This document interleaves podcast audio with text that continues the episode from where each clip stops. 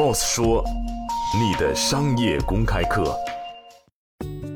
技术投入应用后催生的商业价值逐步凸显，资本巨头和创业公司纷纷涌入。那么，人工智能产业接下来的发展态势将会如何？让我们一起来了解一下旷视科技 CEO 印奇对于这个问题的看法。第一波态势，我觉得会有一波人工智能公司，某种意义上来说。啊，就是我觉得叫死掉啊，就这个死掉，有些公司可能以收购的方式，有些公司可能成为一个坦白说不太有竞争力的点。所有的啊，无论是以人工智能为标签，还是什么样以新知识为标签的公司，都得回归到你本身的价值。没有一家公司叫自己是一家人工智能公司，它一定要找到一个场景和一个问题去解决。比如说我们现在定位就是人工智能和物联网的结合，而且我们很面向线下啊，包括我们的场景也非常聚焦。啊，我不认为有所谓的在现在这个阶段有人工智能的平台化公司。所以，当一个公司如果说它真的可能做一百个行业啊，那我觉得这个公司一定不靠谱。所以，真正这些公司是在真的选择自己赛道，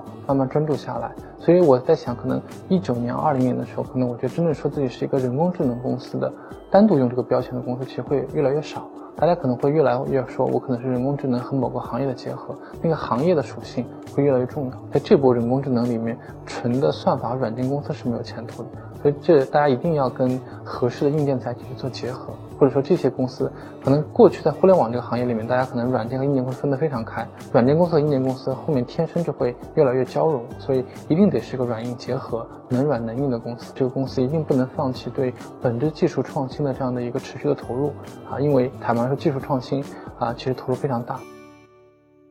今天的节目就是这样，欢迎您来三十六课音频频道关注 Boss 说。